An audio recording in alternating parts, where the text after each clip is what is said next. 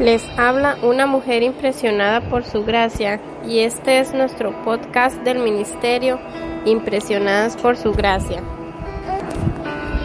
Estás escuchando Reto de lectura 365. Una mujer impresionada por la palabra.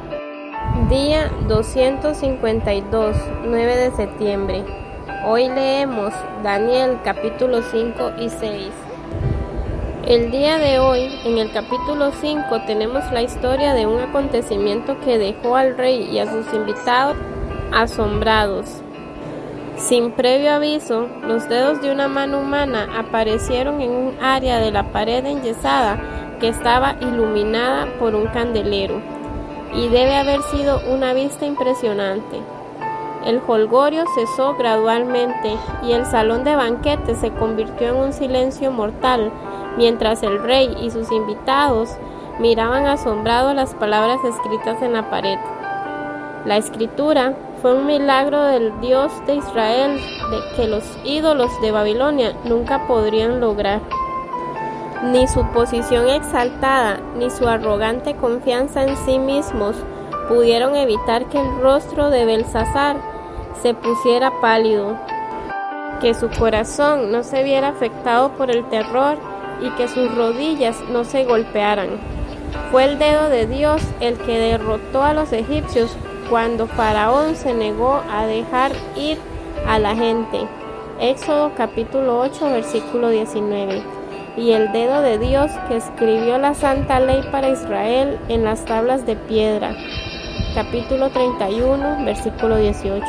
Jesús dijo que echó fuera demonios con el dedo de Dios. Lucas 11:20, refiriéndose al poder del Espíritu. Mateo capítulo 12, versículo 28.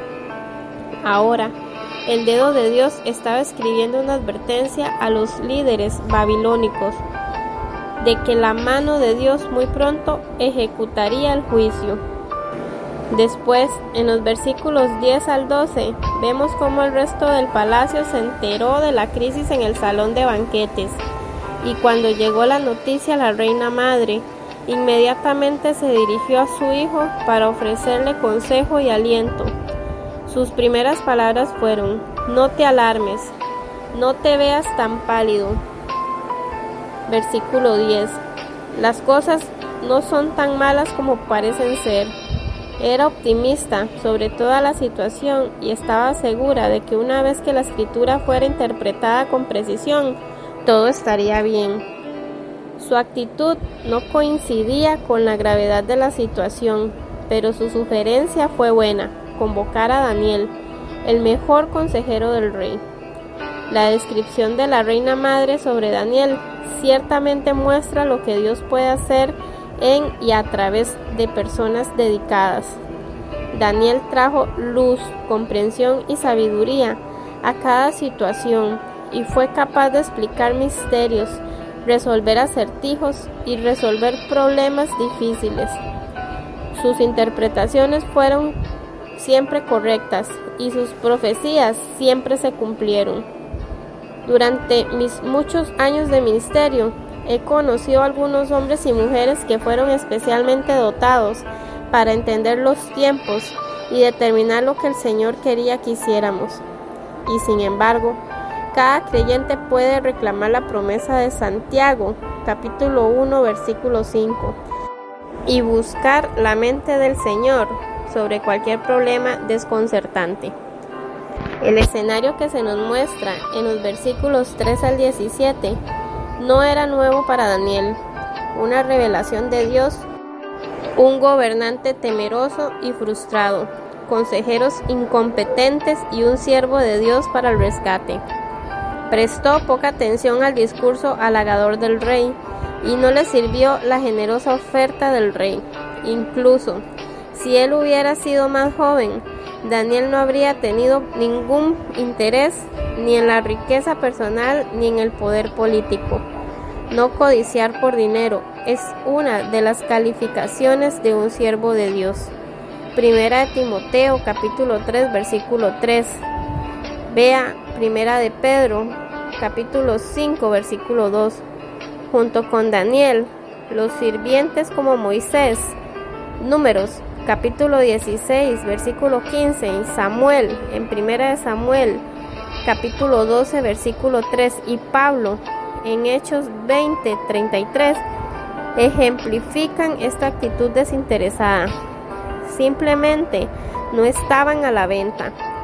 Cualquiera que supiera el arameo podría haber leído las palabras escritas en la pared, pero Daniel pudo interpretar su significado y aplicar la revelación de Dios a las personas en el salón de banquetes, especialmente al rey.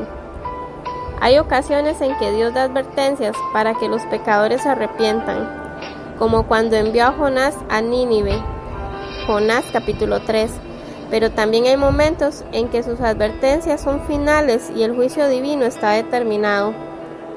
Pasando ahora al capítulo 6, tenemos a un nuevo gobernante que quiere reorganizar el gobierno del reino, conquistado para establecer su autoridad y hacer que las cosas se ajusten a sus propios objetivos de liderazgo.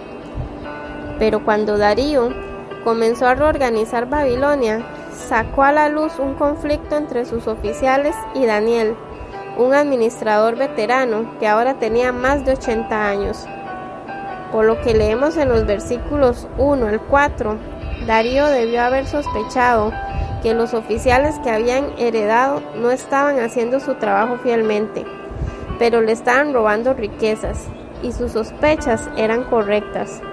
Era imposible para Darío mantener sus manos en todo el imperio, porque eso habría implicado supervisar a todos los trabajadores, auditar todas las cuentas y controlar cada tarea. El rey tuvo que depender de sus oficiales para ver que el trabajo se realizara bien, y esto significaba que tenía que nombrar oficiales en los que podía confiar.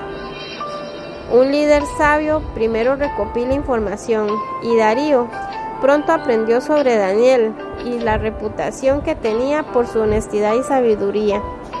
El rey lo nombró como uno de los tres administradores clave del reino. Estos tres hombres debían manejar los asuntos de los 120 líderes que gobernaban las provincias e informar directamente al rey. Daniel demostró ser un trabajador tan superior que Darío planeó convertirlo en su administrador número uno en todo el reino. Cuando los otros líderes se enteraron de este plan, los irritó e intentaron encontrar algo malo en su trabajo, pero no se pudo encontrar nada se opusieron a Daniel por varias razones, incluyendo la simple envidia, pero su principal preocupación era financiera. Sabían que con Daniel a cargo no podrían usar sus oficinas para obtener beneficios personales. Cuando estos hombres comenzaron a atacar a Daniel, pedían el juicio de Dios. Si nosotras, al igual que Daniel, ponemos primero al Señor él nos cuidará, incluso si no conseguimos el ascenso. Mateo capítulo 6 versículo 33. Muchos cristianos fieles han sido excluidos de la promoción o un aumento de sueldo solo porque a alguien más alto no le gustaba. Pero las recompensas de los trabajadores algún día provendrían de la mano del Señor. Gracias por escucharnos en este bello día. Nuestra oración es que Cristo viva en tu corazón por la fe y que el amor sea la raíz y el fundamento de tu vida y que así puedas comprender cuán ancho, largo, alto y profundo es el amor de Cristo